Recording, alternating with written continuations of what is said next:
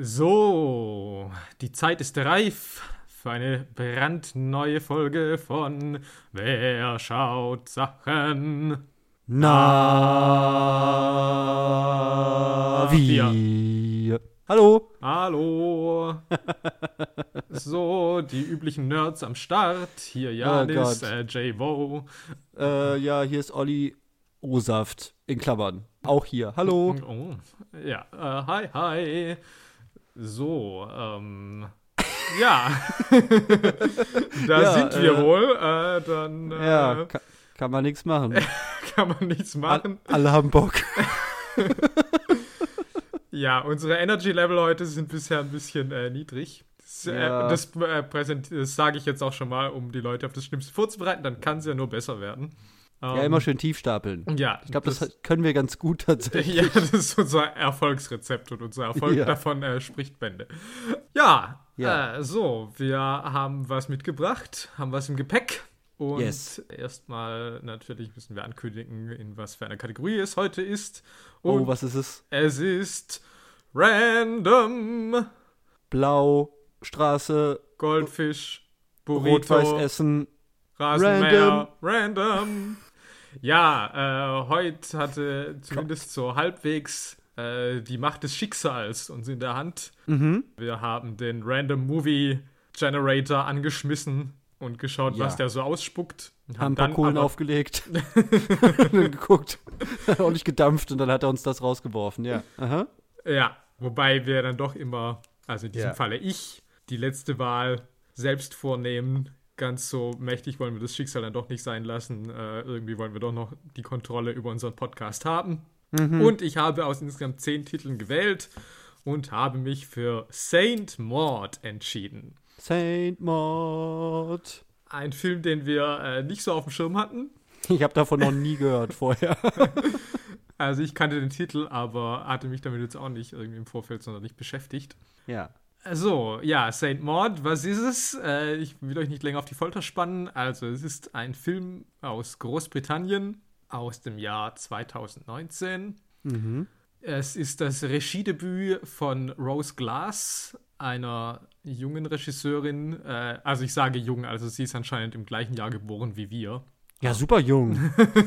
also noch ganz So fresh. frisch voller Leben. Hallo.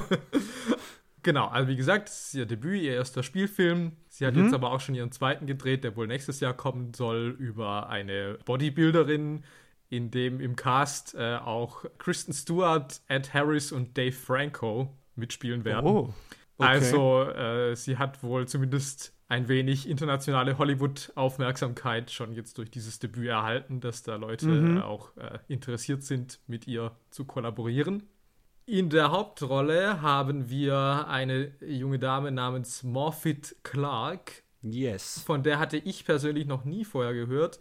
Es mag aber Mhm. sein, dass manche sie tatsächlich kennen, denn Mhm. sie äh, hat die Rolle der Galadriel in der Amazon-Serie äh, Herr der Ringe, die Ringe der Macht. Das ist korrekt. Heißt das so? Ja. Ähm, Ja, ich habe neulich die ersten paar Folgen tatsächlich gesehen und da ist sie halt die Hauptfigur eigentlich. Also es gibt noch so eine, es gibt noch so Side Story, aber dadurch, dass sie halt auch Galadriel ist, die halt eine Figur ist, die halt auch schon in den ersten, der ersten Trilogie halt auch schon vertreten war. Mhm, ja. Ähm, also sie ist eine der großen Rollen in dieser extrem teuren Riesenserie mit Riesenvermächtnis. Also es ist schon ein Ding, würde ich sagen. Mhm, ja, gut für sie, äh, in die Fußstapfen von Kate Blanchett zu treten.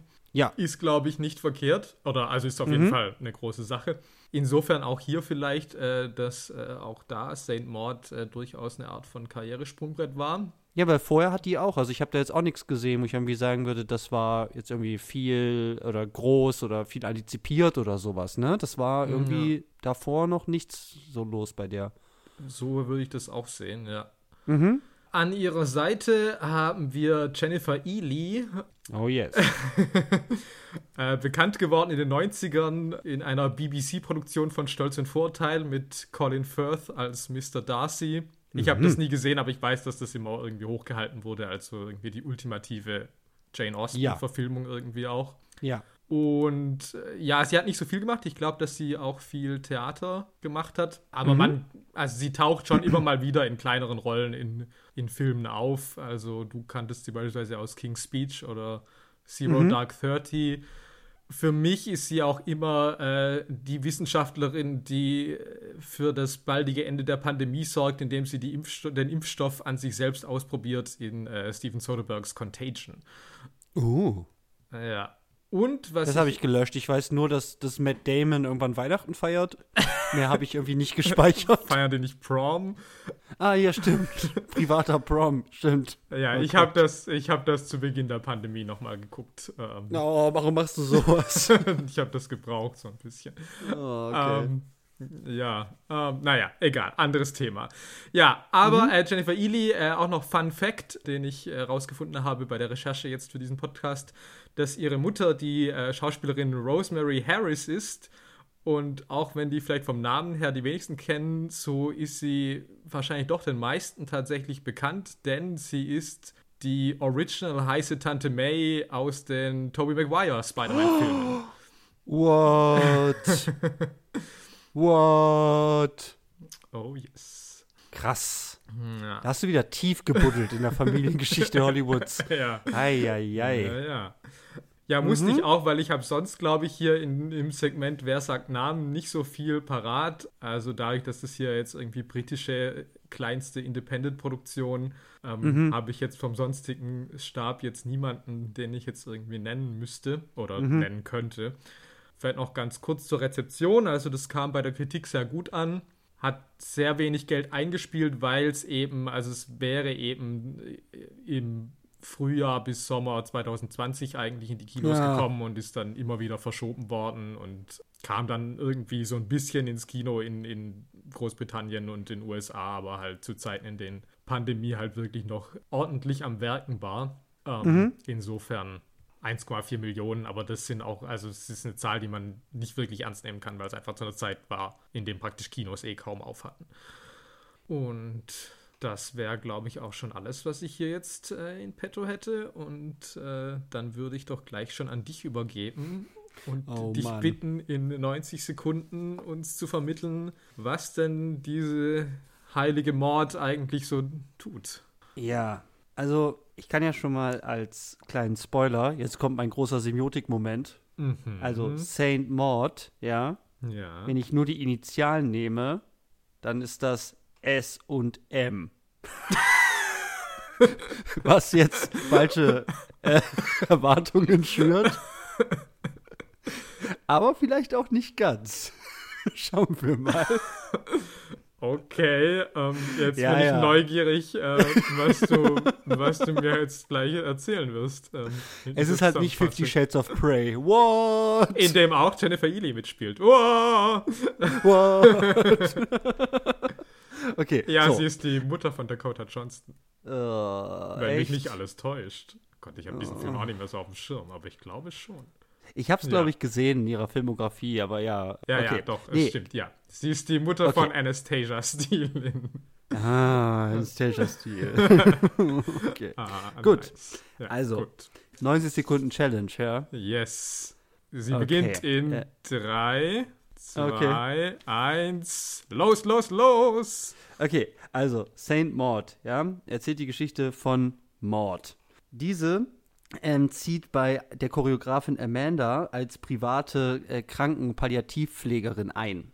Die erst kürzlich äh, zum Glauben äh, findende Maud versucht, äh, mit ihrem Glauben die trinkende und rauchende Todkranke auf den rechten Weg zu bringen. Dies versucht sie zum Beispiel auch, indem sie ähm, Amandas äh, Sugar Girl Carol versucht, äh, aus ihrem Leben herauszudrängen.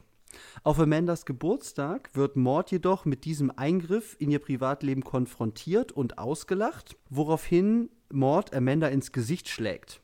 Die sich selbst geißelnde Maud verliert ihre Stelle bei Amanda und rebelliert in einer Bar gegen ihr frommes Ich. Maud, die eigentlich Katie heißt und schon mal bereits in, in einem Krankenhaus ihre Stelle verloren hat, zieht sich nun ein Jesusartiges Gewand an und bricht bei Amanda ein. Amanda entschuldigt sich für die Bloßstellung auf der Party und die Entlassung, erscheint dann aber für Mord jedoch als Teufel und wird von Mord mit einer Schere zu Tode gestochen. Mord macht sich am nächsten Tag im selben Jesusgewand zum Strand auf, wo sie sich mit Aceton überschüttet und selbst in Flammen setzt. The End. Wow, Punktlandung! Oh, 90 Sekunden yes. auf die Sekunde genau. Wow. Respekt. Oh. Also, da fehlen natürlich Sachen. Ja, gut. Das ist ja verständlich Wie immer. bei 90 Sekunden. Aber ich meine, also dafür, Ja. dass ich, während ich diesen Film äh, geschaut habe, gedacht habe, so, oh, weiß nicht, ob das so einfach ist. Mhm. Ähm, ja, finde ich, hast du es doch sehr gut gemacht. Ja, ähm, würdest du noch was Zentrales hinzufügen? Ich glaube nicht, beziehungsweise ich schätze, wenn, dann sind das wahrscheinlich Sachen, auf die wir dann in der Diskussion wahrscheinlich eh kommen.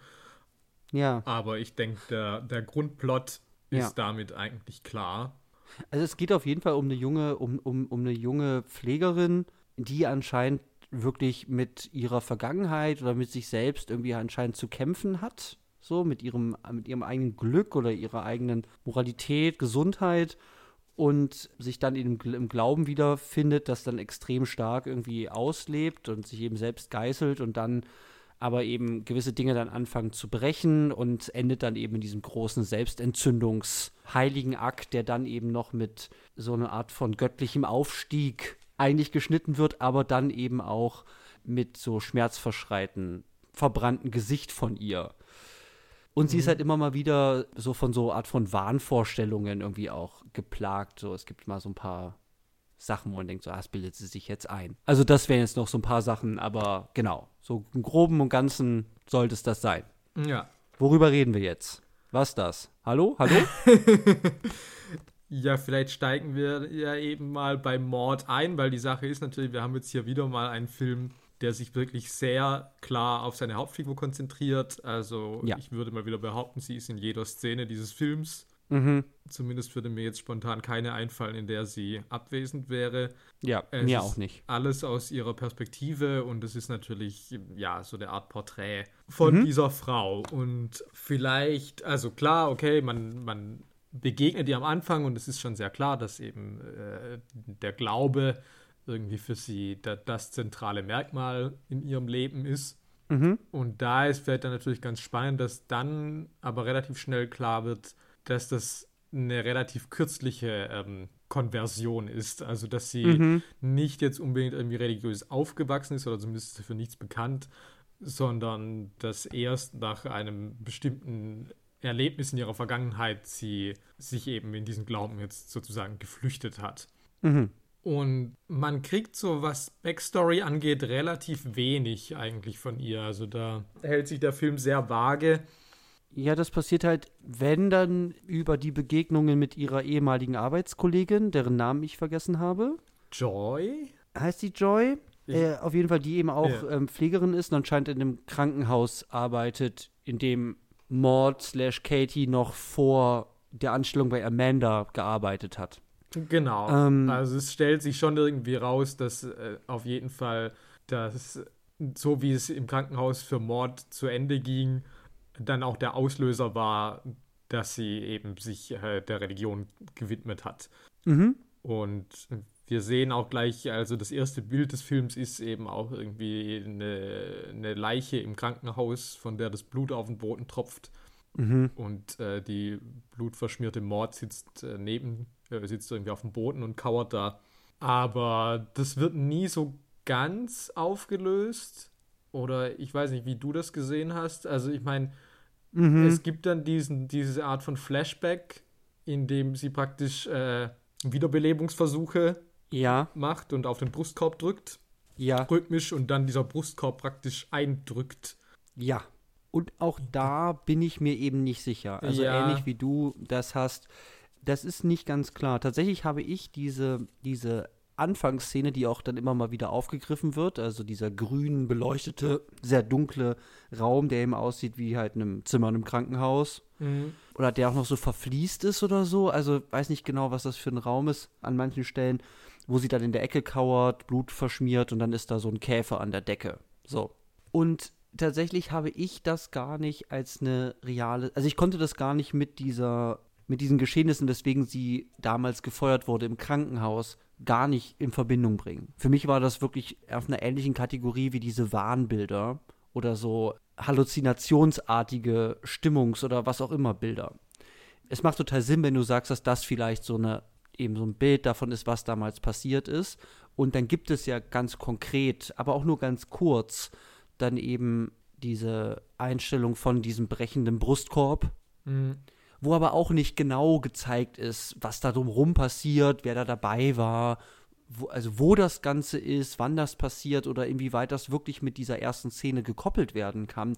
Es ist sehr lose. Es macht total Sinn, wenn du das sagst, aber ganz klar erzählen tut mir der Film das nicht. Der haut mir das eher immer so, auch, also diese Brustkorb-Sequenz, wirklich nur so einen kurzen Moment irgendwie hin, der dann auch aufgrund seiner, ich nenne es mal, optischen Drastik und auch Lautlichkeit dann eigentlich auch so ein so ein bisschen so einen Jumpscare-artigen mhm. Effekt für mich auch hatte. Ja, ja, ja, auf jeden Fall also ich glaube, so die Narrativität dieser, dieser Sequenz zum Beispiel liegt da nicht im, ist da nicht im Vordergrund. Ja, ähm, ich meine, also es, mhm. es, wird offen gelassen, wobei es, ich würde schon sagen, dass der Film natürlich es zumindest anbietet als eine mögliche Lesart. Und zumindest wird aber im Text auch gesagt, also es ist irgendwie im Krankenhaus irgendwas vorgefallen ähm, ja. Weswegen die Kollegin auch überrascht ist, dass sie überhaupt noch im Pflegebereich weiterhin arbeitet, aber ja. auch sagt, ja, wir haben alle gesehen, dass du überfordert warst und dass es zu viel war und wir hätten es irgendwie, wir hätten irgendwie auch da sein müssen. Also, mhm. also man weiß, dass irgendwie was vorgefallen ist, wofür man irgendwie Mord vermutlich schon irgendwie die Schuld geben kann, aber auch nicht so vollständig. Also so ist so ja. ein bisschen der, der Punkt, was man so irgendwie rauslesen kann. Ja, und ich finde, dann kann man erstmal sagen, also, ich habe mir aufgeschrieben als Hauptfrage so, was geht bei Mord? Ja, so. dann würde ich sagen, also, wie, wie nehme ich Mord vielleicht erstmal wahr? Ja, weil so ein so richtiger Bruch, finde ich, kommt dann eigentlich erst so richtig. Naja, ist ein bisschen schwierig, schon gradueller. Aber eigentlich erst so richtig nach der Entlassung bei Amanda. Habe ich das Gefühl, da ist so ein erster großer Bruch in der Figur. Mhm. Und vorher ist sie eben, dass man merkt, okay, ähm, sie betet das wird über so Voice-Overs erzählt. Ähm, oder das klingt eigentlich eher wie so eine Art von Tagebuch an Gott. Und dann ist eben klar, okay, es ist eben, also sie ist religiös, sie richtet sich ihr Zimmer ein, da hängt sie direkt ein Kreuz auf, die Art und Weise, wie sie irgendwie auch, ja, sich bewegt oder vielleicht trägt da auch diese, ihre, ihre Uniform dann auf Arbeit auch dazu bei, dass sie einfach sehr, sehr fromm wirklich einfach wirkt, sobald sie irgendwie auftritt. Gleichzeitig schaue ich der aber ins Gesicht und denke mir dann, ganz oft, oh, irgendwas ist hier, also irgendwas ist mit der nicht in Ordnung. Also der scheint es auf jeden Fall nicht gut zu gehen. Da bietet der Film keine konkrete, also Krankheitsbild oder ähnliches irgendwie an. Aber was man, glaube ich, erstmal sagen kann, ist, dass hier so Glaube als eine Art von, eigentlich als Marker fungiert dafür, dass eigentlich irgendwas nicht in Ordnung ist. Also ohne jetzt Religion bewerten zu wollen, mhm. aber es scheint irgendwie eine Maßnahme zu sein, die erst kürzlich eben eingetreten ist oder sagen wir mal benutzt wird von ihr, um ihr Leben in eine ganz andere radikale Richtung irgendwie zu bringen. Was für mich in so ein Signal ist, da war vorher eben auch einiges im Argen. Und ob das jetzt nur dieser eine Moment war, dass im Krankenhaus was schiefgelaufen ist, weiß ich nicht, sondern es liegt natürlich, es liegt als Deutungsebene schon drin, dass ich sagen kann, okay, irgendwas, also du suchst einen Wandel, so einen radikalen Wandel eigentlich nicht, wenn es dir vorher super gut ging, sagen wir es mal so. Ja, aber also da kommen wir gleich schon zu einem Punkt, wo ich sage, da finde ich halt, da fehlt mir eigentlich in diesem Film was, weil, also man muss dazu auch sagen, also sie lebt ja praktisch komplett isoliert, also wir sehen sie auch nie ähm, mit irgendwie Freunde, Freunden, Familie, irgendwas. Also es gibt, es scheint irgendwie keine Person in ihrem Leben zu geben. Ja. Zumindest sehen wir keine. Und was dann aber natürlich, also und das ist ja eigentlich auch natürlich ganz spannend, ist dann natürlich, dass nachdem sie dann bei Amanda entlassen wird, wenn sie dann irgendwie dann irgendwie in die Bar geht und dann irgendwie äh, mit irgendwelchen Typen irgendwie äh, ja sexuelle Dinge beginnt äh, zu tun ja. und dann auch irgendwie der eine ihr dann hinterher schreit, nachdem er sie vergewaltigt hat, von wegen ja ja, äh, du mhm. warst doch früher irgendwie ständig unterwegs, äh, ich kenne irgendwie einen Typen, der irgendwie auch mal irgendwie dich flachgelegt hat oder irgendwie sowas.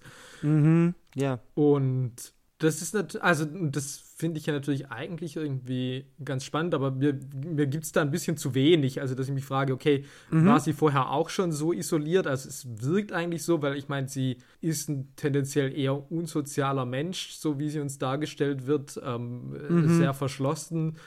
Und Also so sehr ich das irgendwie auch äh, von, der, von der Dramaturgie spannend finde, dass, dass es einem vorgesetzt wird und sie ist schon so religiös und dann wird es gesagt, okay, aber ähm, das ist jetzt irgendwie eine künstliche Entwicklung, fehlte mhm. mir dann irgendwie in der Figur irgendwie was, dass ich sage, naja, irgendwie, ich krieg irgendwie besser zu greifen, wie denn eigentlich irgendwie auch die, die alte Mord in Anführungsstrichen jetzt irgendwie auch funktioniert haben könnte. Ja, ich glaube, das können wir auf jeden Fall erstmal festhalten. Ne? Also, dass, dass es so Marker dafür gibt oder so, so Ansatzpunkte, die aber wirklich auch wieder nicht konkret aus, wie in Film, vielen Filmen, die wir hier besprechen, nicht konkret wieder ausformuliert wird.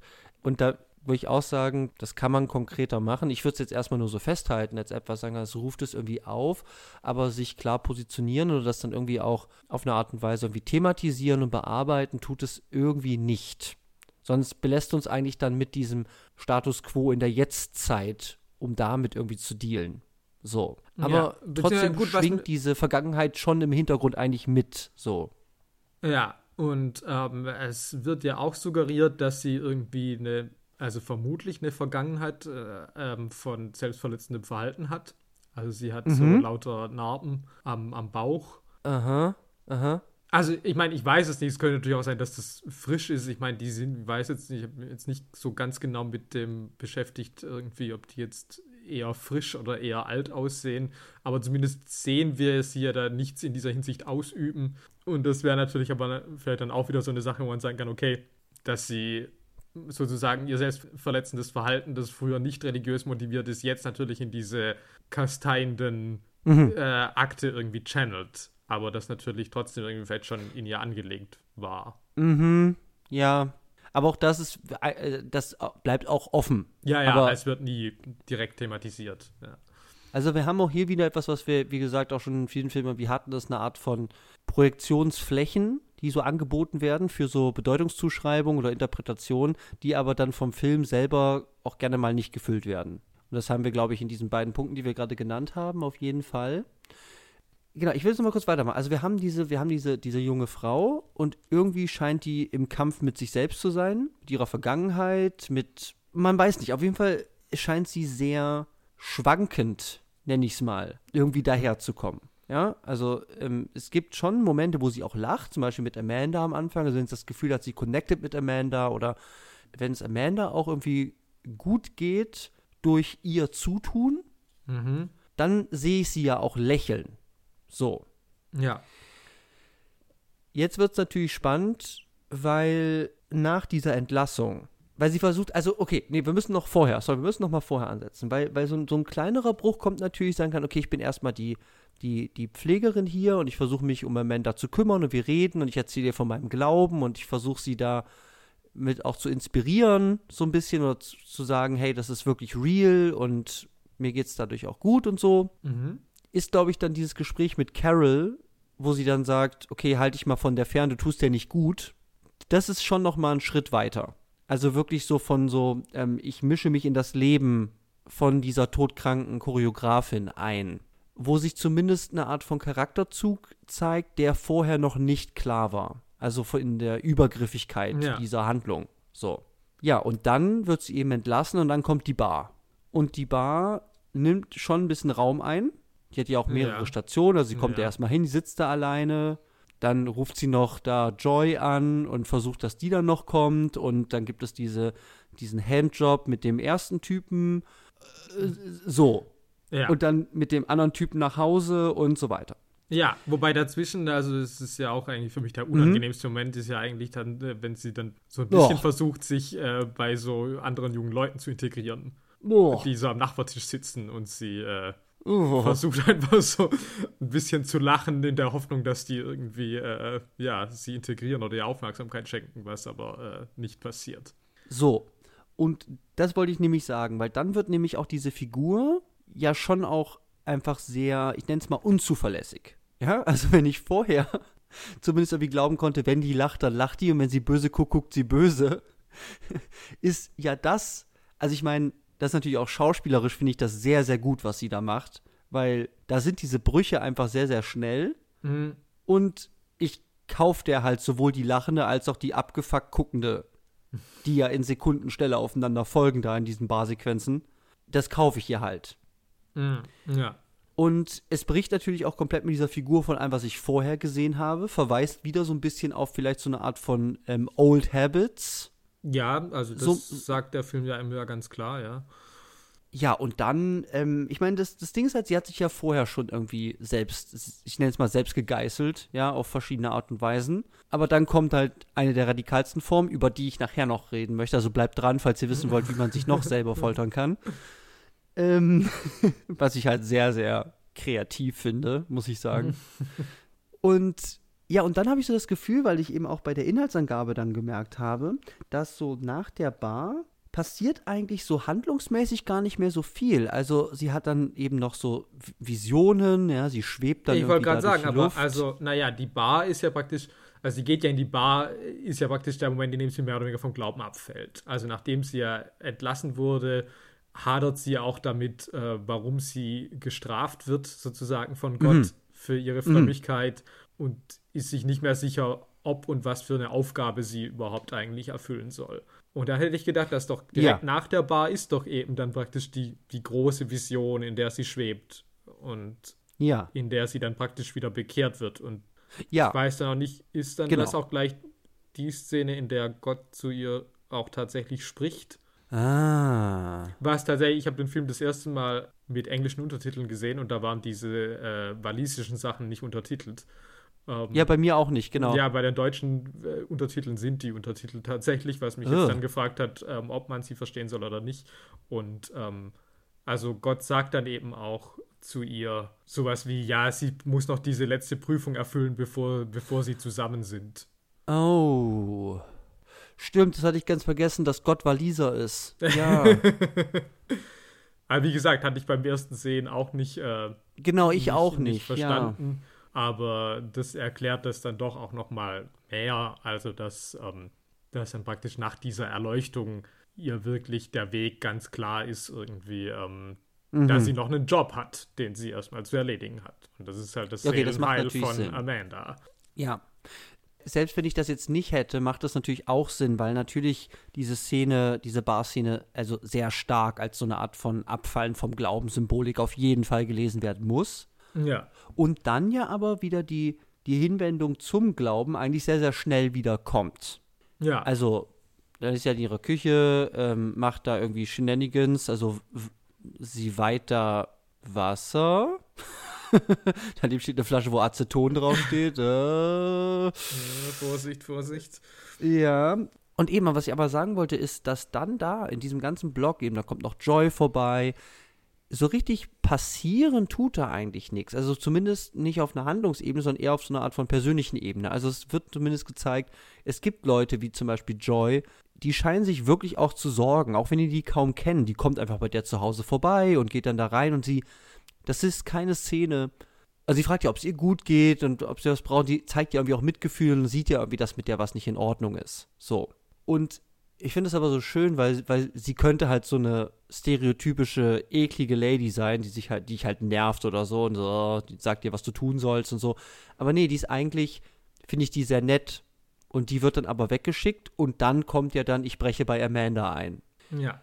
Ja, und dann ist es aber eigentlich ab dem Moment, also verändert sich eigentlich für sie auch eigentlich gar nicht mehr so viel, weil dieser Aceton, ich fackel mich ab, Plan, der scheint da ja schon gefasst zu sein. Und dann führt es nur noch die Ja. Schritte aus, die dann zu deren Ergebnis führen. Also, sie bricht bei Amanda ein, redet da mit der. Ich glaube, dass sie die umbringt, ist nicht geplant. Nee, also sie hat ja auch das Weihwasser dabei. Also ich Ja. würde jetzt schon sagen, wenn Amanda sagen würde, ja, ich glaube, ich erkenne Gott als meinen, äh, als meinen Erlöser an oder was auch immer Mhm. und Mhm. freue mich darauf, äh, wenn ich nicht mehr hier bin, ihm im Himmelreich zu begegnen oder was auch immer, dann würde ich schon davon ausgehen, ich meine, wir wissen das nicht, ist jetzt Spekulation, aber Ja. weil ich meine, sie bringt sie ja erst um, nachdem sie praktisch äh, Ja. den Glauben ablehnt und ihr sie deswegen als der Teufel erscheint sozusagen. Als Teufel erscheint, ja. Genau.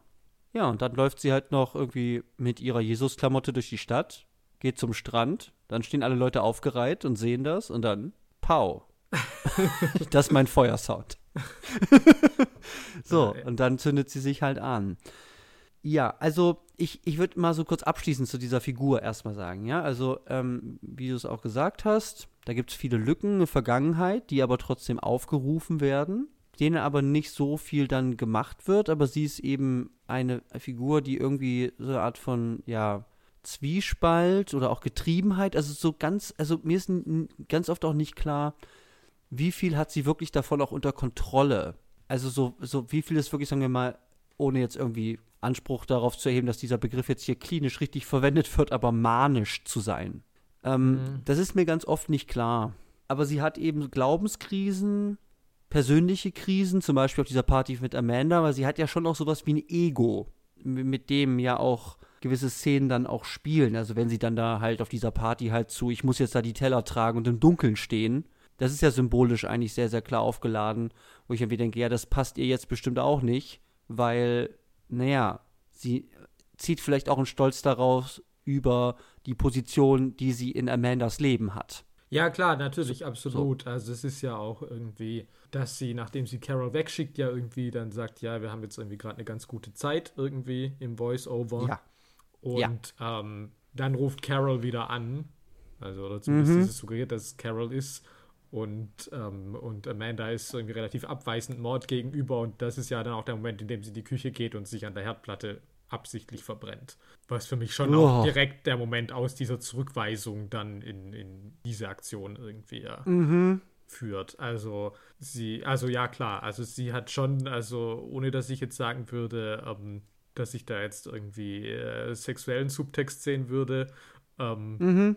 Was ja auch äh, eigentlich anzunehmen wäre, weil also Amanda ja und Carol irgendwie auch hat, also irgendwie äh, homosexuell, ja. Homosexualität ist ja irgendwie Thema, aber äh, ich glaube, dass das jetzt, was Mord angeht, wirklich äh, darum nicht geht, sondern wirklich das nee. einzig und allein von wegen, ja, von wegen, ich muss die erlösen. Also schon da, also auch wenn es da vielleicht auch gar nicht so extrem auf diese Nummer ist, aber schon irgendwie aus von wegen, das ist meine Aufgabe, irgendwie mit dieser Frau äh, spirituell irgendwie die auf einen Weg zu bringen und jeder andere stört mich da, dabei auch. Mhm.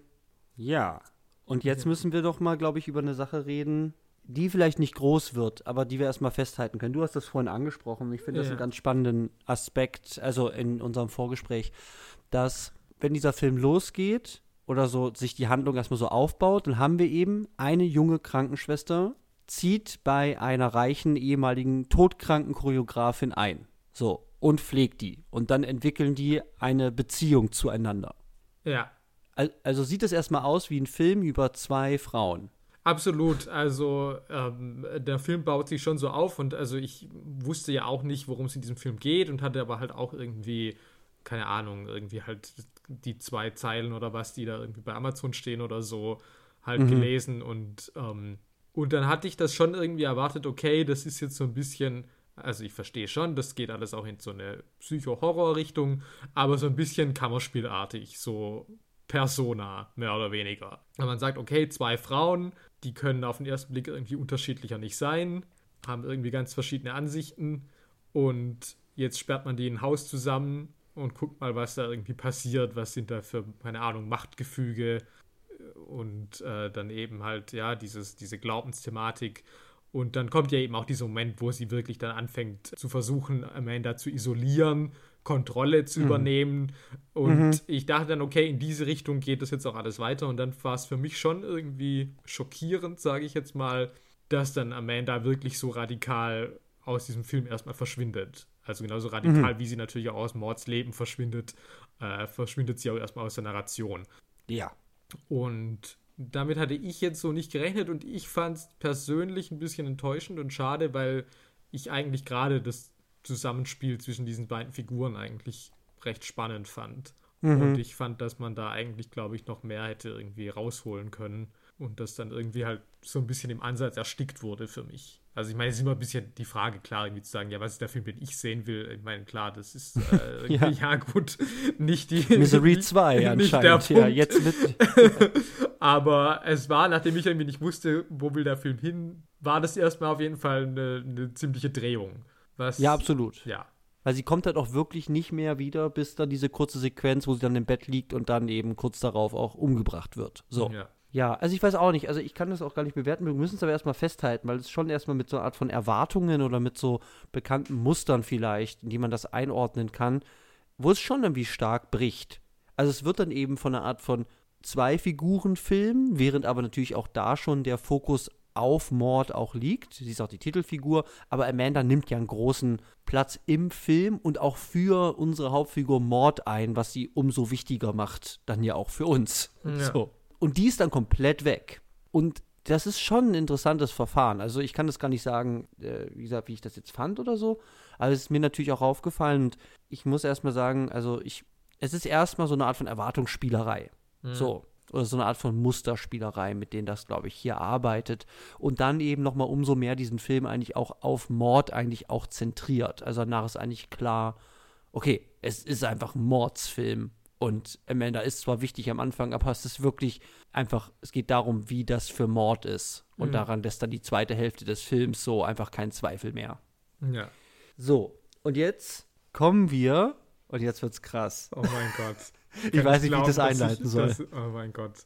Leute, haltet euch fest, weil also, jetzt wird's wirklich wild. ist ja auf eine gewisse Art und Weise ist das ja ein Horrorfilm, ja? Also, der hat so, der hat so gewisse Genremerkmale und wie du es vorhin auch im Vorgespräch gesagt hast, basiert der Film auch schon noch auf einer, auf einer Art von Subversion, hast du es genannt, dieser, dieser Genremerkmale. Also ich reihe mich in ein Genre ein hm. und dann untergrabe ich das eigentlich, indem ich eben mehr auf eine Art von Figurenporträt mich, mich konzentriere. Ähm, aber natürlich ist dieser Film auch voll von so kleineren Horrorelementen. Und was wir erstmal festhalten können, ist auch in diesem Wechsel nach der Entlassung, ist, dass dieser Film, und jetzt halte ich fest, vom Buddy, nee, vom Buddy Horror zum Body Horror wird. What? Wow. Oh mein Gott. Also. Äh, du so. bist ein Genie. Ich werde, also das werde ich glaube ich nie ich verstehen, nicht was, geil in deinem, einleiten. was in deinem Hirn irgendwie vor sich geht. Halt also, also, liebe FilmproduzentInnen da draußen, ja.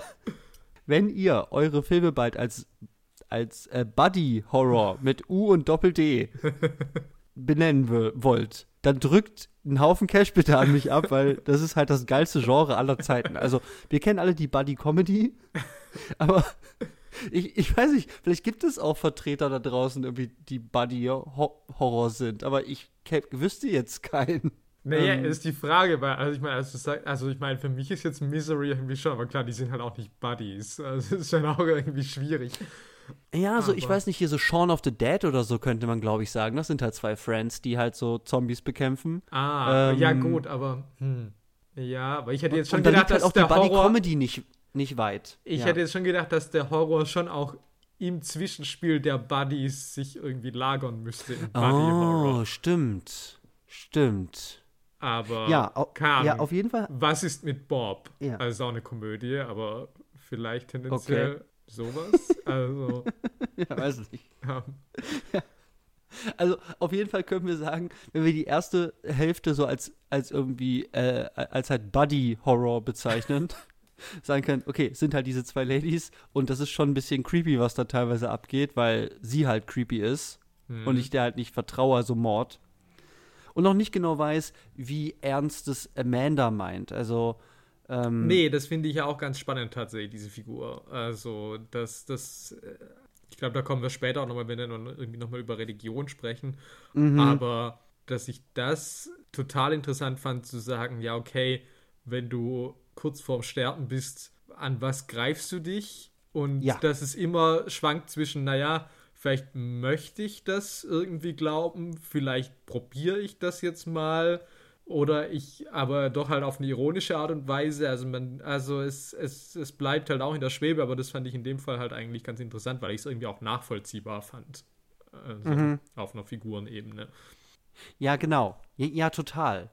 Und ich meine, sie hat dann natürlich auch zum Beispiel bei dieser, bei, bei dieser Gebetsszene, wo halt dann irgendwie Mord dann ja auch sagt, irgendwie, ja, jetzt ist Gott irgendwie hier, er ist in mir, ich spüre ihn, wo sie da auf dem Sofa da zusammen sitzen. Mhm.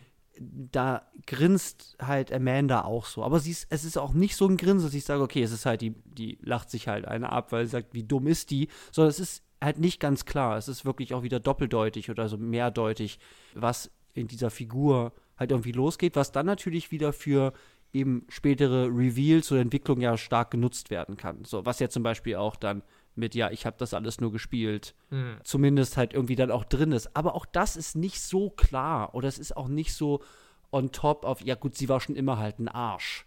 So einfach macht sich das der Film, Mhm. glaube ich, nicht. Hm. Nee, Es ist schon mehr auch in der Connection zwischen den beiden als nur, na, du bist halt so ein Dummchen. so. Ja.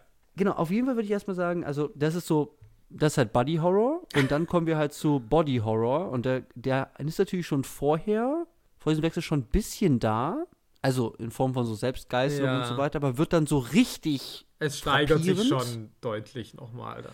nach dieser Entlassung und ich glaube, das eine große ist eben diese Handverletzung, Ah ja, die sie sich da- dann wieder aufreißt. die sie sich dann so aufreißt, wo sie Ja. erst halt so echt auch lange so dran rumpult. Ja. Und so kleine Sachen, ich glaube, da wird auch mit so anderen Bildern dann auch noch geschnitten. Also wir kommen, glaube ich, immer wieder so drauf ja, zurück, Ja. wie sie da so rumfummelt und dann irgendwann halt dann auch den ganzen, es ist halt wirklich, geht über den ganzen Handrücken, so diese Verbrennungswunde und dann das dann so komplett so abzieht. Also da, da hat es mir schon die Nägel wieder hochgerollt. Also, ja, also ich fand es auch wirklich also schwer anzusehen. Also es Ui, hat mich ui. auch wirklich äh, äh, physisch äh, schon wirklich Mhm. äh, grausen lassen. Ja, und das ist natürlich stark. Also das ist halt das, was solche Szenen natürlich auch erfüllen sollen. Und das finde ich, das funktioniert hier sehr gut. Das ist nicht so, ja gut, fummelt die halt da rum, sondern nur so, "Ugh, lasst es mal bitte. Ja. Ja, ja. und dann ist jetzt so eine Frage, was sagst du zu den Schuhen aus der Hölle? naja, da ging es mir ähnlich. Also, Mhm.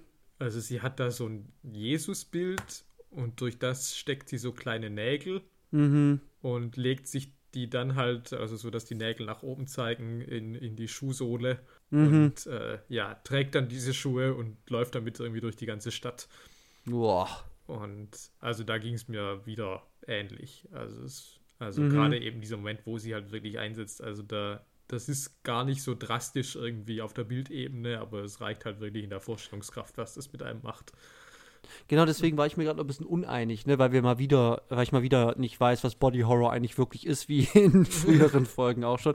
Aber ich würde sagen, also man sieht natürlich nicht, wie diese Nägel zum Beispiel durchgehen, was zum Beispiel bei der Hand anders ist, weil da sehe ich wirklich die Wunde und ich sehe Mhm. wirklich die Veränderung des Körpers, indem ich die Haut abreiße und so weiter. Aber da sehe ich zumindest, ich weiß, dass es passiert. Ja. Also ich sehe die Anlage und ich sehe das Resultat in so leicht schmerzverzerrten Gesicht. Auf jeden Fall weiß ich um das Resultat dieser Handlung, aber ich sehe nicht den Vollzug, wie die Nägel da durchgehen, wie sich der Fuß verändert durch die Penetration der Nägel. So, das sehe ich alles nicht, aber ich weiß, dass es da ist und sie läuft halt einfach da durch die Stadt und so, okay, what, was, lo los? Also, weil Füße sind natürlich auch eine sehr, sehr sensible ja, Ebene des Körpers, sagen wir mal. Also da ist man sehr kitzlig und so ein Nagel durch den Fuß ist natürlich auch eine Horrorvorstellung. Also Ja, und natürlich auch äh, christlich, äh, natürlich ikonografisch ganz klar verankert. Ja. Hände und Füße. Ja. Ähm, stimmt, das ist durchaus korrekt, ja. Okay, also das wollte ich nur sagen, weil, sorry, Buddy Horror ist halt das Geilste, was es gibt. Ich will jetzt 5000 Filme sehen, die dieses Genre, aber immer schön mit Tantiemen an mich. Und dann müssen wir, glaube ich, weiterkommen. Also eben, also, also es ist, es gibt Horrorelemente, das haben wir gesagt, nur wir haben vorhin auch im Vorgespräch schon gesagt, wir wollen nicht immer wieder die gleiche Leier von, ja gut, das ist halt was das für ein Genre und so. Äh, hatten wir einfach keinen Bock drauf, weil wir das irgendwie immer machen. So, ich es aber kurz festhalten, es ruft ein Genre auf und bricht das. Ja, wobei ich fast sagen würde, mittlerweile, also äh, ist fast eigentlich das, also wir sind an dem Punkt, irgendwie das Ungewohnte ist langsam schon das Klischee. Also Mhm. Ja, für mich war es ein bisschen auf dem Level, wo ich auch gesagt hätte, ja gut, irgendwie ähm, ist jetzt auch nicht mehr so fresh. mhm.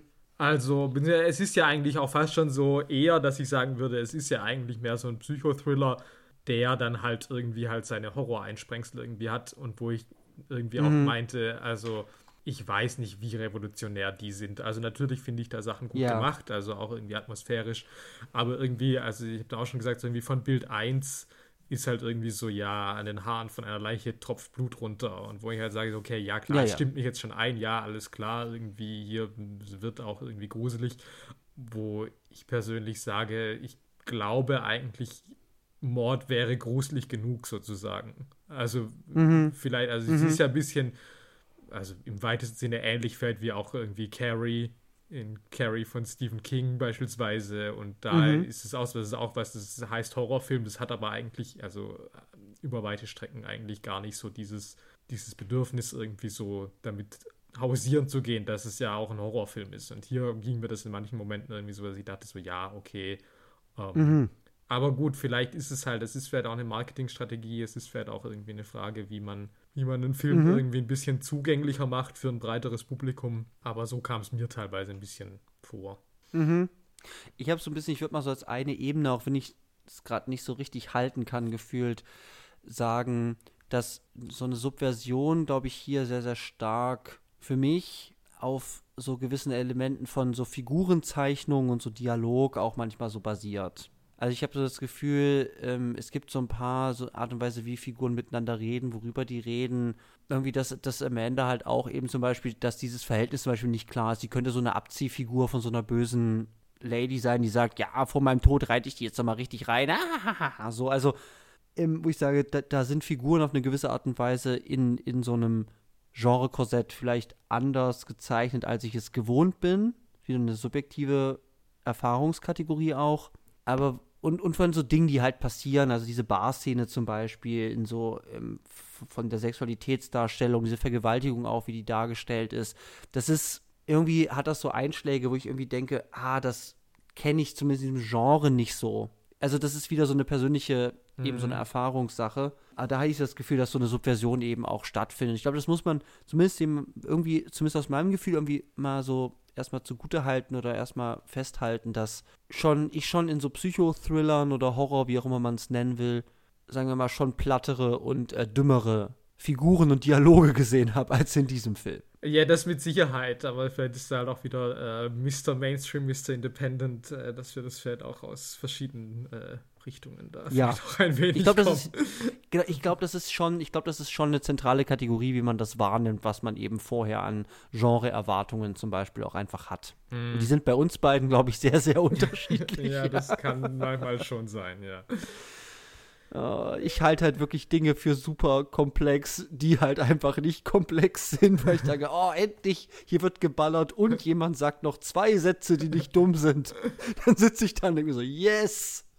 Super, super komplexer Scheiß. Es ist halt wirklich so, ich habe das ganz oft, diesen Effekt, und das basiert wirklich auf einer Vorerfahrung, wo du da sitzen würdest und sagen, okay, das ist das Dümmste, was du je gesehen hast. Äh, Ja, gut, so weit möchte ich jetzt nicht gehen. Ähm, Okay, ja, schauen wir mal, ob wir Ja. irgendwann noch mal so einen Film haben. ja.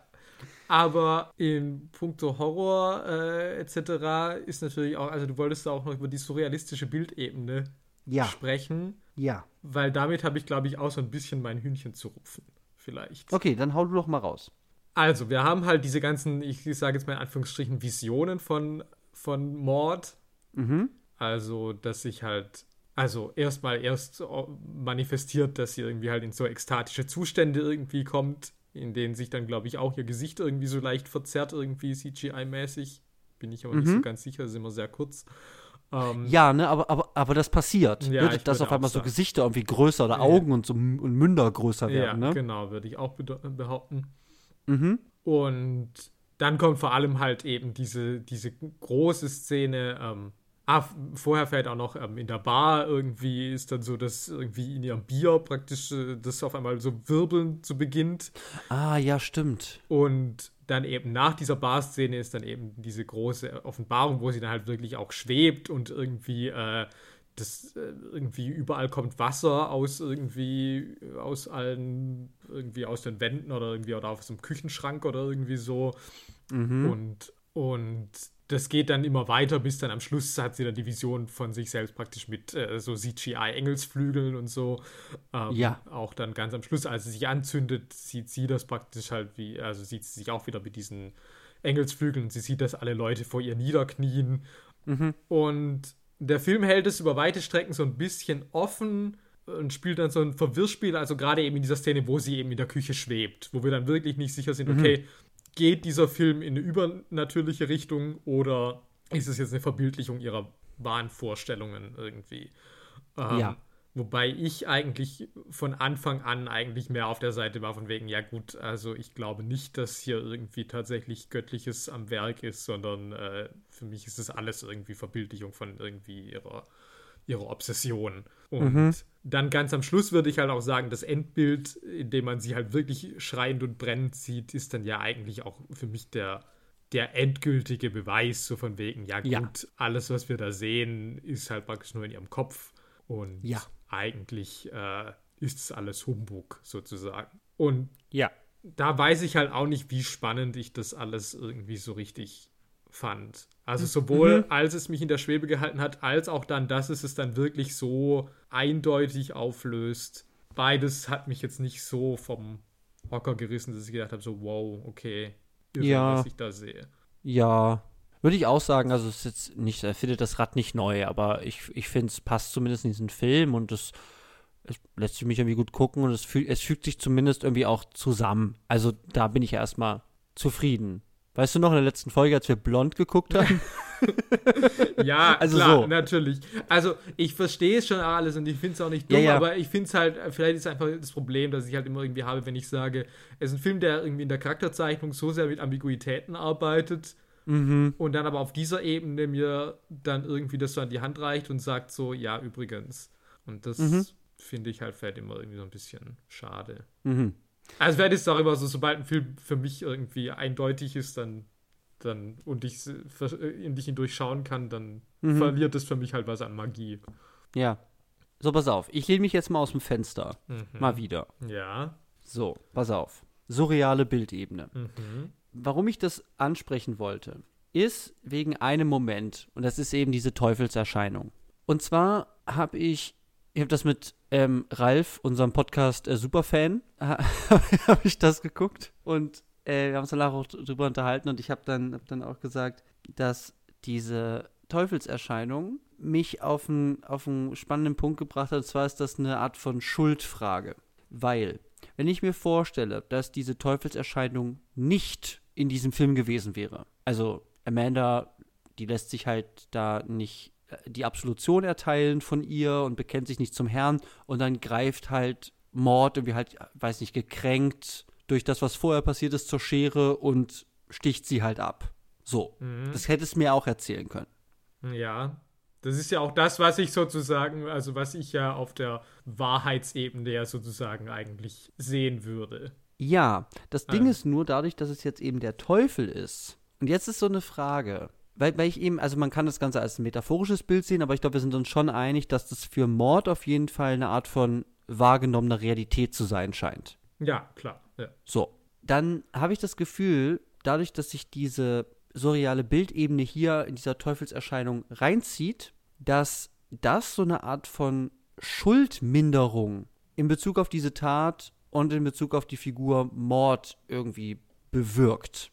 Weil dieser Film positioniert sich irgendwie gar nicht in diesem Film dazu und ich weiß auch ehrlich gesagt nicht, wie ich das eigentlich aufzufassen habe. Weil es ist für mich nicht ganz klar, wie schuldig, wie selbstverschuldet oder wie stark wie Mordopfer ihrer Krankheit, Obsession, was auch immer es ist, zu sein scheint.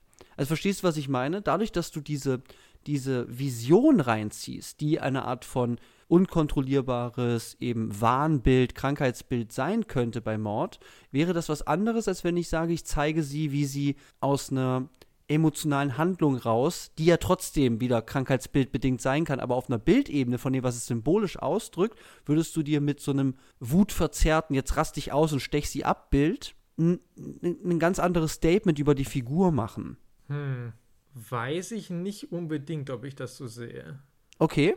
Also, weil, also ich würde sagen, also wozu mir das dient, ist eben, dass ich, äh, dass es mir eine Erklärung liefert und dass ich dementsprechend natürlich ja. also empathischer gegenüber der Figur bin, ja. Aber mhm. ich weiß nicht, ob ich sie deswegen von ihrer Schuld oder ich meine, klar, das ist natürlich dann eine ganz andere nee, Frage. Das würde ich auch nicht sagen, also, aber dass es mindernd wirkt. Weiß ich nicht, weil Okay. Also finde ich schwierig. Also natürlich ist ja klar eine ganz andere Frage natürlich von wegen irgendwie Schuldfähigkeit, weil natürlich die Frage ist irgendwie, wie, äh, wie ist ihr mentaler Zustand. Äh, das, ja, wie zurechnungsfähig genau, ist sie das eigentlich. kann ja. man aber irgendwie natürlich irgendwie schwer bewerten. Aber ich finde halt schon, wenn ich dann halt ich meine, weil wir wechseln ja dann doch irgendwie, also wenn da jetzt als letztes Bild, was wir von Amanda sehen würden, die dann irgendwie noch so eine Teufelsfratze hätte, dann wäre das vielleicht auch nochmal anders. Aber stattdessen ist ja wirklich, wir wechseln mhm. dann doch ja doch wieder auf so eine Art und Weise auf die reale, reale Bildebene und mhm. äh, sehen dann noch Amanda, die da irgendwie da noch irgendwie keucht, während da irgendwie diese Schere da ihr am Hals steckt. Ah, ja. Und in dem Moment ist ja, danach sehen wir sie auch durch die Stadt laufen und eigentlich so davon gar nicht tangiert irgendwie dann da in ihren Selbstmord irgendwie reingehen, ne? Ja. Und mhm. also für mich ist dieses Bild halt tatsächlich von Amanda da halt eigentlich stärker, dass ich halt eigentlich eher sage so, okay, wow, fuck, okay, was hast du getan? Als mhm. dass ich sage, ja gut, was hättest du tun sollen? Da war der Teufel im Raum. Also irgendwie, also ich verstehe ah, schon, ja. dass es, äh, dass es halt, wie gesagt, also wie ich halt sage, so von wegen, dass es mir das erklärt und dass es mir das irgendwie nachvollziehbarer mhm. macht, mit Sicherheit. Okay. Aber dass es jetzt für mich nicht so ist, dass ich sagen würde, na gut, oder ich weiß es nicht. Also vielleicht, ich habe tatsächlich vielleicht auch in dieser Schulkategorie ja, gar nicht so richtig gedacht. Also ist, ja, es ist, es ist natürlich auch sehr spekulativ von mir. Ich habe mir halt nur vorgestellt, wie, wie, wie könnte ich mir so eine Szene vorstellen, wenn eben, also wie die anders aussehen würde. Und dann habe ich das versucht, so ein bisschen abzuspüren in meiner Vorstellung und hätte das, also es ist eine Frage, ob das hier jetzt viel passiert. Ich gehe das total mit, was du sagst. Ich glaube aber trotzdem dran, dass es auf jeden Fall so eine Art von Mittel sein kann. Mhm. So, wie, wie man so eine Art von Figurenzeichnung auch beeinflussen kann, indem man sich so eine surreale Bildebene auch reinholt und damit eben so eine Art von Wahnhaftigkeit, mindere Schuldfähigkeit und so weiter auch in Bezug auf eine, auf eine Figurenwahrnehmung hin lenken kann, indem man so eine surreale Ebene, die eben hier stark ähm, vom Horrorgenre inspiriert ist, sich reinholt. Aber ich gehe da total mit, dass das hier auf jeden Fall ähm, nicht klar ist. Und wie gesagt, das ist alles sehr spekulativ, deswegen war auch die Fensterlehnungs- äh, am Anfang noch angegeben. Ich wollte es aber einfach mal teilen, weil ich mir darüber wie Gedanken gemacht habe, nachdem ich das gesehen hatte.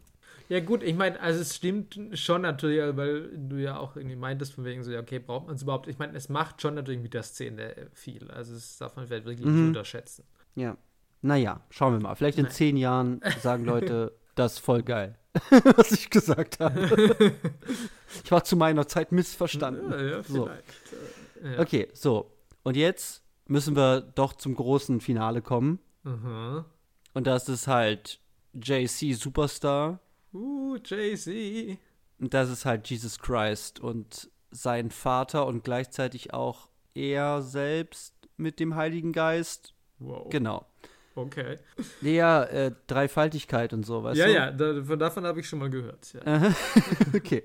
Ihr, ihr, merkt, wir sind keine Theologen. No. Ähm, aber wir sind hier natürlich mit einem Film konfrontiert, in dem Glaube, speziell christlicher Glaube, sehr, sehr und, und natürlich auch ähm, ähm, ähm christliche Ikonik sehr, sehr stark präsent sind. Mhm.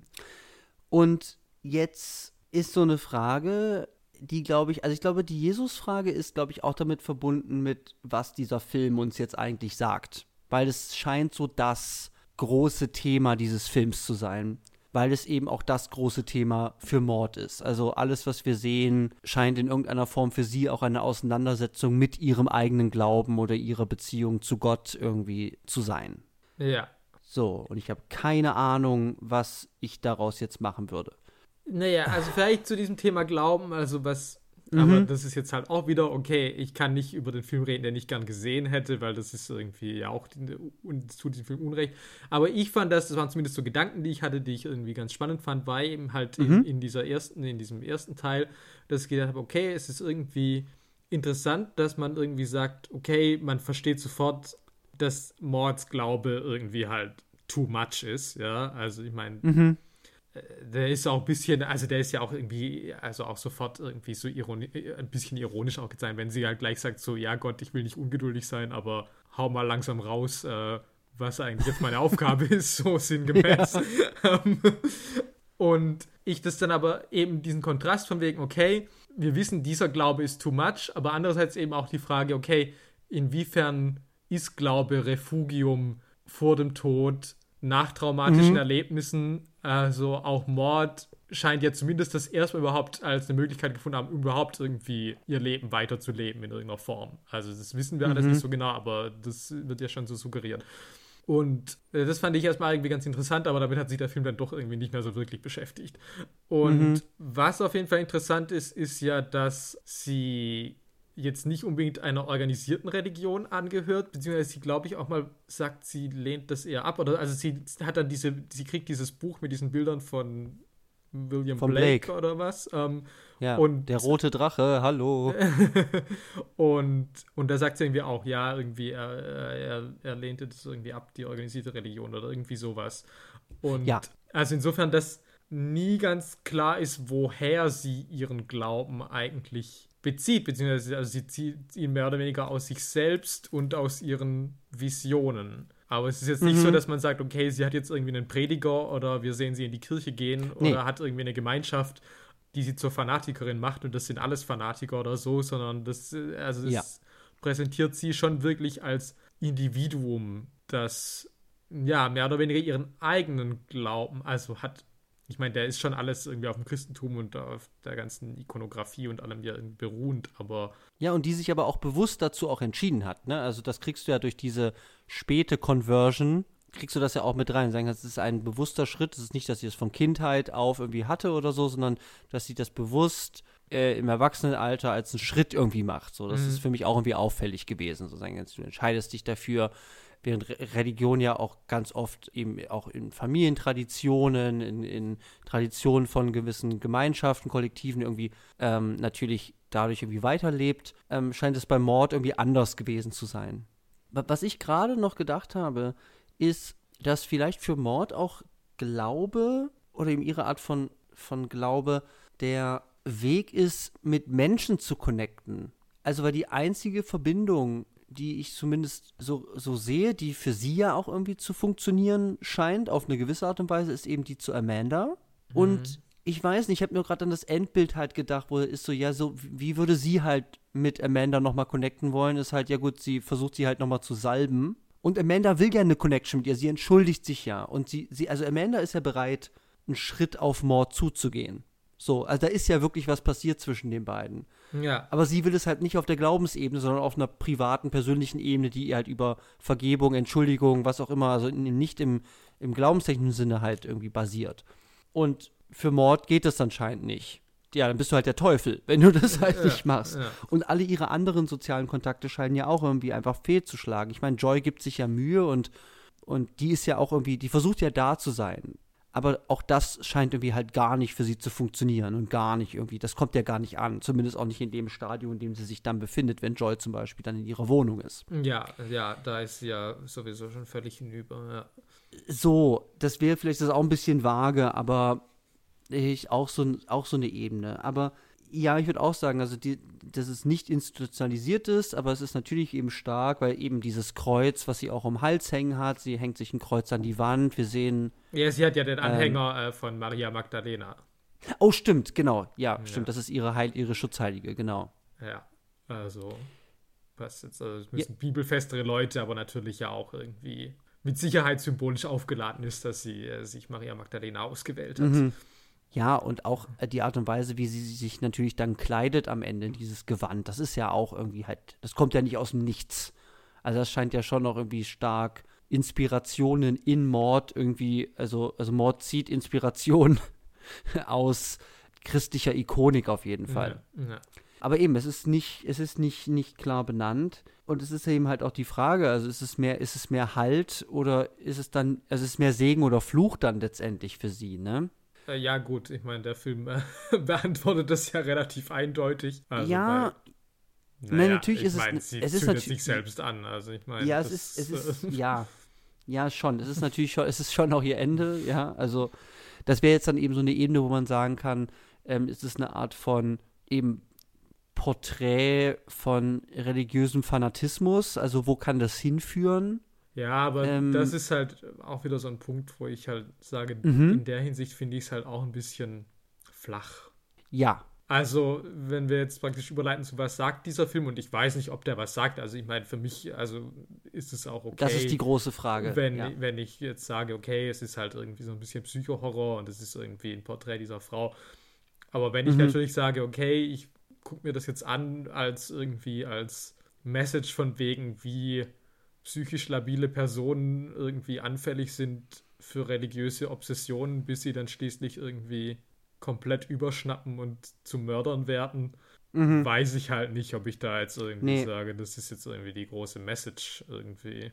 Nee, und ich glaube, das ist tatsächlich das, was bei mir auch so am Ende dann halt auch so bleibt, ist, dass für mich dieser Film keine übergeordnete Message oder irgendwie Ideologie hat, die er ganz klar irgendwie nach außen zu vertreten scheint.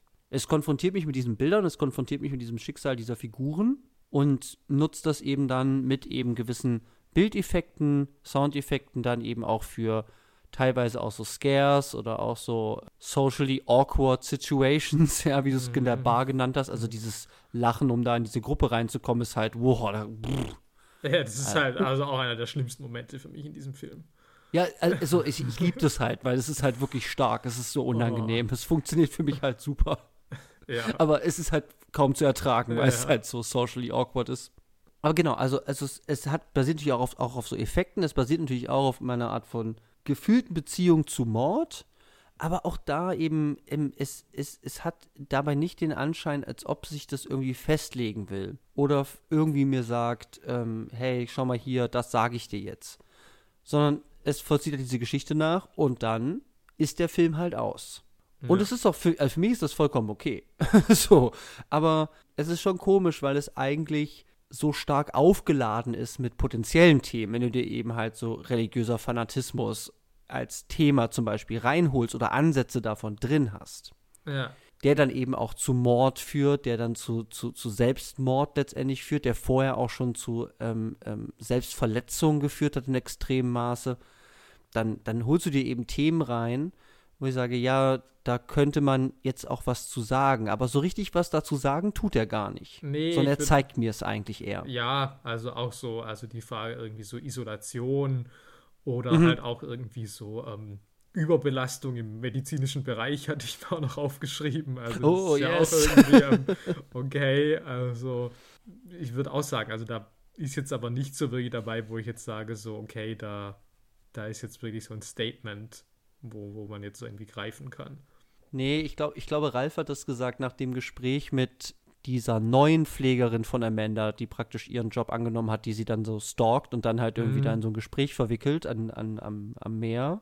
So wie die zum Beispiel über, über Amanda dann redet und sagt, ja, so, ja, so lange macht sie nicht mehr, ne? also, da hat Ralf zumindest gesagt, und diesmal gebe ich ihm Credits für seine Aussage, ähm, der so, ja, okay, die scheint vielleicht die richtige für den Job zu sein. Also, also so. Also so wie die damit umgeht und sagt, sie liebt es halt, aber sie versucht auch irgendwie Abstand zu halten. Das sind so kleine Sätze, dass ich verstehe, warum Ralf das gesagt hat, total. Aber eben, das ist auch nicht groß, das sind ja so kleine Momente. Aber ja, also es ist ein Film, der läuft irgendwie runter. Deswegen, ich würde auch so von so Fazit machen. Also eben, ich mhm. weiß nicht, was er sagt er zeigt mir das und er scheint nichts dazu zu sagen. Ich würde ich würd aber so, und deswegen kann ich mich dann auf eine Erfahrungsebene zurückwerfen, so, und sagen, okay, wie war das für mich, das zu gucken, wenn es mir halt nichts konkret erzählt, mhm. aus meiner Perspektive. Ja, ich konnte das tatsächlich gut gucken, ähm, hatte vielleicht hier und da ein paar Längen, obwohl er nur 84 Minuten lang ist. Mhm aber ich fand das dann doch eigentlich alles recht spannend, weil dann eben innerhalb dieses Genregerüstes dann doch wieder so kleine Änderungen waren, die ich dann interessant finde. Diese Beziehung von Amanda und Maud eigentlich recht spannend war. Ich finde es auch, ich finde es toll gespielt. Mhm, absolut, also ja. so, das, da kann man gar nichts sagen. Ähm, Inszenierung hält sich bis auf die surreale Bildebene eigentlich sehr, sehr stark auch zurück. Die größten Eingriffe kommen eben mit Engelsflügeln, mit eben diesen starken Schnitten. Ich meine, da wird es schon sehr explizit, aber ich könnte es mir jetzt irgendwie, weiß nicht, Endo Dominik-mäßiger vorstellen. Ja, okay, aber also ich fand die Inszenierung schon ein bisschen showy. Aber eigentlich gut. Also ich, also ich mhm. mochte das schon, wie es gemacht war, aber ich meine, ich fand schon, dass es, also es macht ja schon auf Kunstfilm jetzt sozusagen. Also ich meine, es ist jetzt ja, ja, schon, da, ja, das schon. Das ist jetzt nicht irgendwie wie britisches Kammerspiel irgendwie äh. irgendwie so. Wie ähm, heißt der Ken Loach? Genau, ich habe gerade auch irgendwie so sowas. Also irgendwie, also ich musste auch, also noch, also mir ist auch die Ausstattung wirklich hervorragend aufgefallen. Also ja. sowohl von ja, ja. diesem Einzimmer-Apartment, das da Mord hat, das halt wirklich Tristesse pur ist, als dann aber halt auch dieses ganze Anwesen von Amanda mit diesen äh, geometrischen Tapeten und so und äh, Mhm. so den schicken, bisschen so Antikmöbeln. Ähm, Mhm. Also das. Und ach so, jetzt hätte ich es fast vergessen. Ich muss es auf jeden Fall sagen, die Coney Island Spielhalle, die halt irgendwie. Ich meine, dieser Ort sieht halt aus wie der winzigste Ort der Welt und diese Spielhalle sieht halt irgendwie gigantisch aus. ähm, Ja, ich, ich, ja, ich habe vorhin schon gesagt, es scheint der größte Arbeitgeber dieser Stadt zu sein. Also es ist halt voll das Riesending. und das Coney Island Arcade. aus Las Vegas direkt dahin gebeamt irgendwie. Also. Ja, wa- was halt schon so ein bisschen anachronistisch ist, weil so Spielhallen, die gibt es doch eigentlich gar nicht mehr. Ich weiß nicht, ob Aber das in Großbritannien noch voll das Ding ist. Also ich habe mich Ja, vielleicht, gefragt, ja. Also, weil, ja, hier wüsste ich das jetzt auch nicht so. Ja. Nee, ich mochte, ich, ich, wie gesagt, ich würde auch sagen, ich mochte, ich mochte diese Räume gerne, ich mochte auch diese Bar.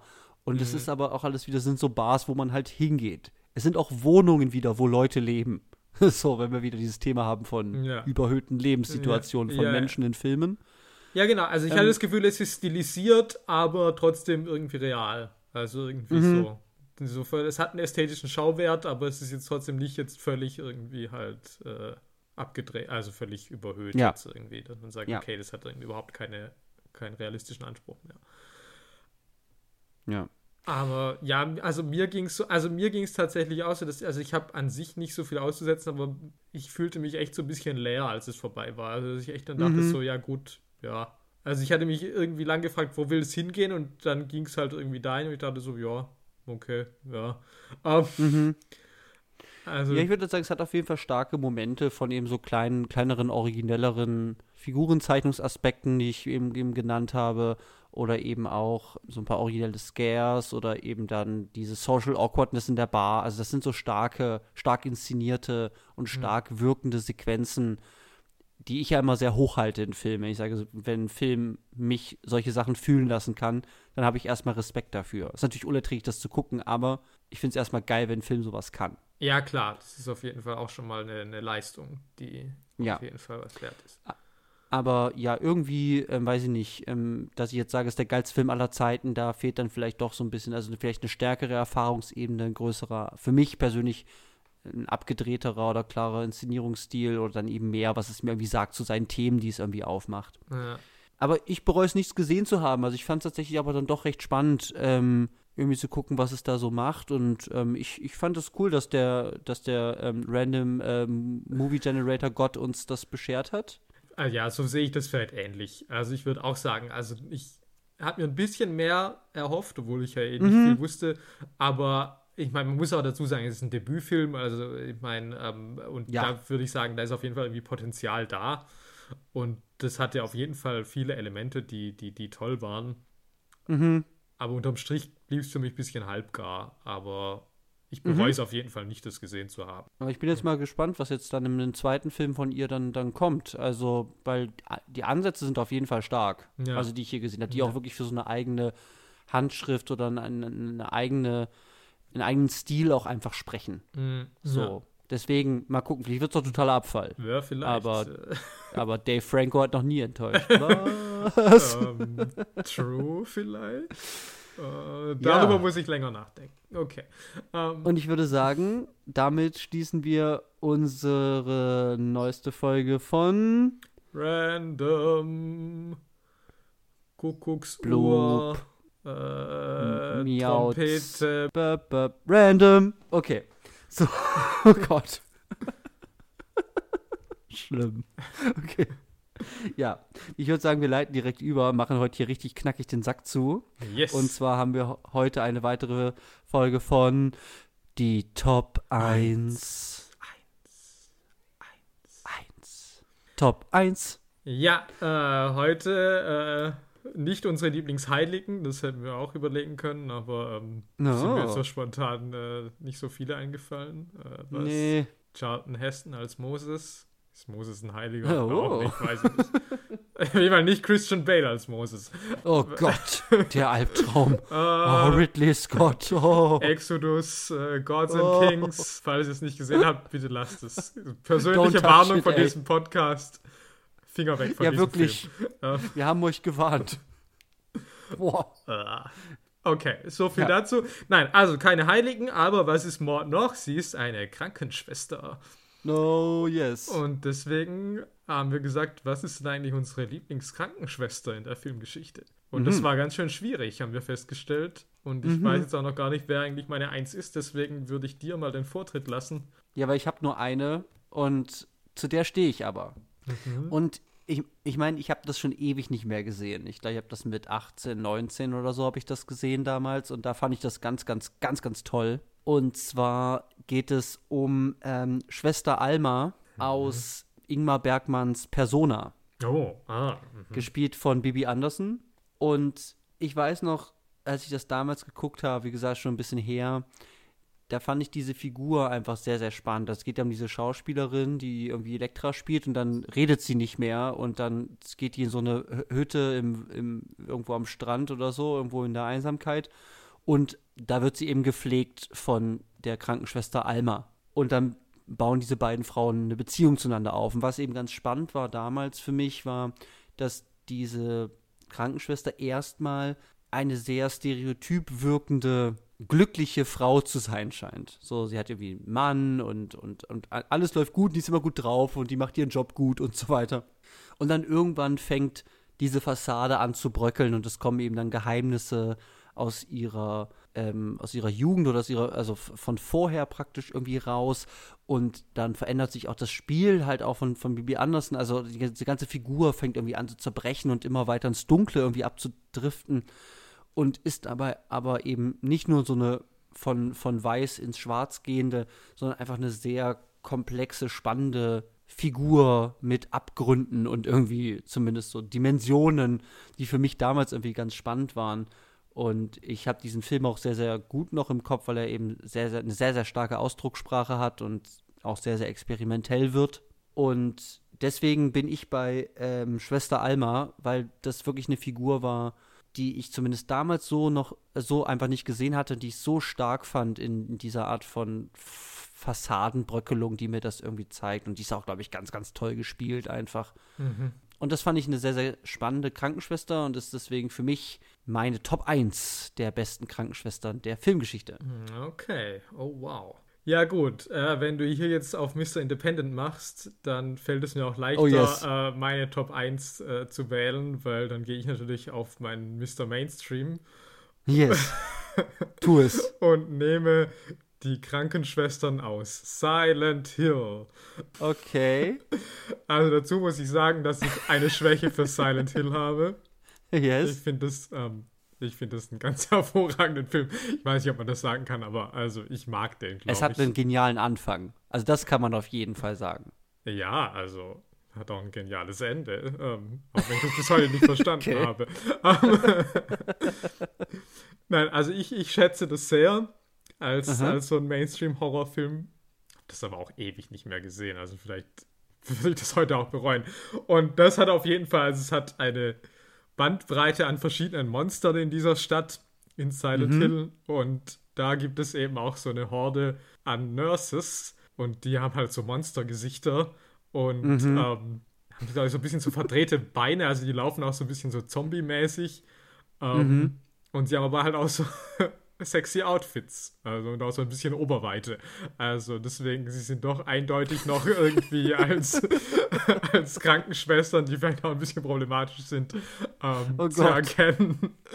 Und ich kann gar nicht so okay. viel zu denen sagen. Ich weiß, ich kann ja, was die machen. Ich weiß auch nicht, ob die eine Backstory haben.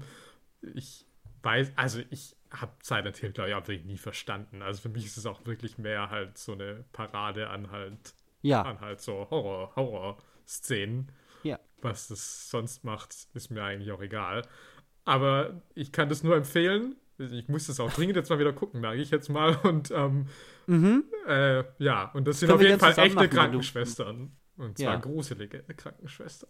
Ja, nice. Also ich, ich habe das auch einmal gesehen auf deinen Anraten. Und Wirklich auf meinen Anraten, okay. Das war mir nicht klar. Okay. Ich hätte das vorher nicht auf dem Schirm gehabt. Und dann hast du, glaube ich, irgendwann gesagt, du liebst das. Na, ja gut, dann gucke ich das mal an.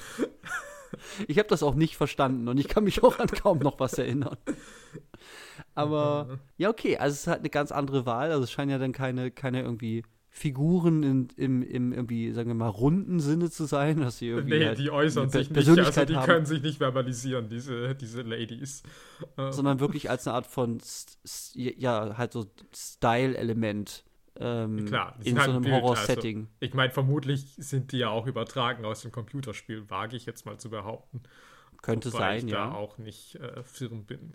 Also, Ich habe das auch nie gespielt. Aber ich finde es eine classy Wahl, weil es natürlich schon auch eine Entscheidung ist zu sagen, ja klar, wir sind im Krankenhaus und hier gibt es natürlich auch dann Zombie-Krankenschwestern oder was auch immer, Geister-Krankenschwester. ja, Aber, aber was du da beschreibst mit diesen, mit diesen hypersexualisierten Outfits, die halt wahrscheinlich keine echten Krankenschwester-Uniformen sind.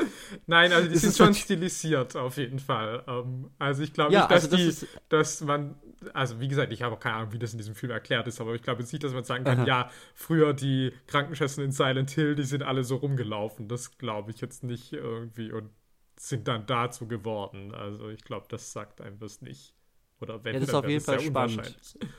Ja. Ja, okay, also classy Wahl. Äh, ich würde sagen, ich gewinne mal wieder, aber das ist okay. Ich finde erst, ich finde erstmal dein, dein äh, Abstecher ins, ins Mainstream-Kino hier, dass er auch selten ist hier. Ja, muss Sehr ich ja schön, auch mal mit dass wir- Stolz machen, wenn ich dann mal sagen Genau, kann, dass wir ja, auch diese ich Seite liebe den. Mainstream-Film. Und dann ist es halt Silent Hill, was, glaube ich, niemand liebt und, glaube ich, niemand in den letzten 15 Jahren eigentlich noch überhaupt dem Nee, wahrscheinlich hat. nicht. Aber gut. Was auch wieder halt anti-Mr. Mainstream ist Ja. von dir, aber okay. Na, naja. Und ich würde mal, ohne dass wir singen, ich würde das jetzt nutzen als Überleitung, weil ich habe ja die Hoffnung, mit meinem Film für nächste Woche Mhm. ein bisschen dein Mainstream-Herz ein bisschen anzufachen und äh, anzuzapfen. Und vielleicht funktioniert es ja. Ich habe wieder Hoffnung. Bitte, Leute da draußen, drückt die Daumen, dass ich diesmal Jannis kriege mit einem Film aus meiner Kindheit. Ah. Und es, ich habe keine Ahnung, was für eine Kategorie da läuft. Wir sagen jetzt einfach mal alles, was knallt. Aber ich habe anscheinend nur noch Actionfilme zu bieten. Aber naja, ist, ist ja okay. egal. Ja. Dafür stehe ich halt hier. ja. Und zwar gibt es, ich habe das Jahr nicht rausgesucht, du hast gesagt 99. 98, glaube ich. 98, auf jeden Fall Ende 90er. Und zwar haben wir hier äh, in der nächsten Folge Blade Uh. mit Wesley Snipes Oh. und Chris Christopherson und Steven Dorff. Uh. Ich muss ja gleich auch jetzt schon mal dazu sagen, ich glaube, ich habe noch nie einen Film mit Wesley Snipes gesehen. Ja, siehst du mal. Vielleicht überzeugt dich das ja von seiner Kunst. Ja, vielleicht. Ich Also. weiß nicht, bist du Fan von seinem Steuerbetrug? Ja, ich bin Fan, also in diesem Podcast, ähm, ich habe leider nicht den Nerv dazu. Also ich wünschte, ich wäre so abgebrüht, aber Das ist also, super aufregend. ja. Aber also, wenn es ein Verbrechen gibt, das man doch begehen sollte, dann ganz klar der Steuerbetrug, da bin ich ein großer Oha, Fan da davon. stehen wir dazu. oh nein. Nein, also äh, weiß ich nicht. Wie gesagt, ich tue das nicht. Äh, also wenn hier das Finanzamt Mhm. mithört, äh, bei mir ist äh, meine Steuererklärung müsst ihr euch nicht so genau anschauen, weil das stimmt alles. Ja, das glaube ich. Ja. Aber die werden jetzt trotzdem dreimal nochmal nachgucken, nachdem die das gehört haben. Aber okay, zumindest hören uns dann Leute an. ähm, ja, Janis, ich bedanke mich dafür, dass der Random Movie Generator dir diesen Film beschert Ja, hat. ich danke dir, äh, da du ja den Hebel ge ge ge gedrückt hast äh, am, Ah, yes. Movie Wir sind doch Generator, alle der Random Movie Generator. bin ich ja äh, dir dankbar, dass du die Kohlen draufgeschmissen hast, dass das rausgedampft ist. die alte Dampflok angeworfen habe, ja. Also, ähm, ja, da hätte auf jeden Fall Uninteressanteres rausbeikommen, rausbeikommen Ja. können. Also Ja, insofern- absolut. Ja, war das doch schön. In, in diesem Sinne, danke dir, danke allen treuen Zuhörern natürlich. Yes. Und in diesem Sinne, gehabt euch wohl, bleibt fresh und bis zum nächsten Mal, wenn es wieder heißt, wer, Wer schaut, Schaut Sachen. Sachen.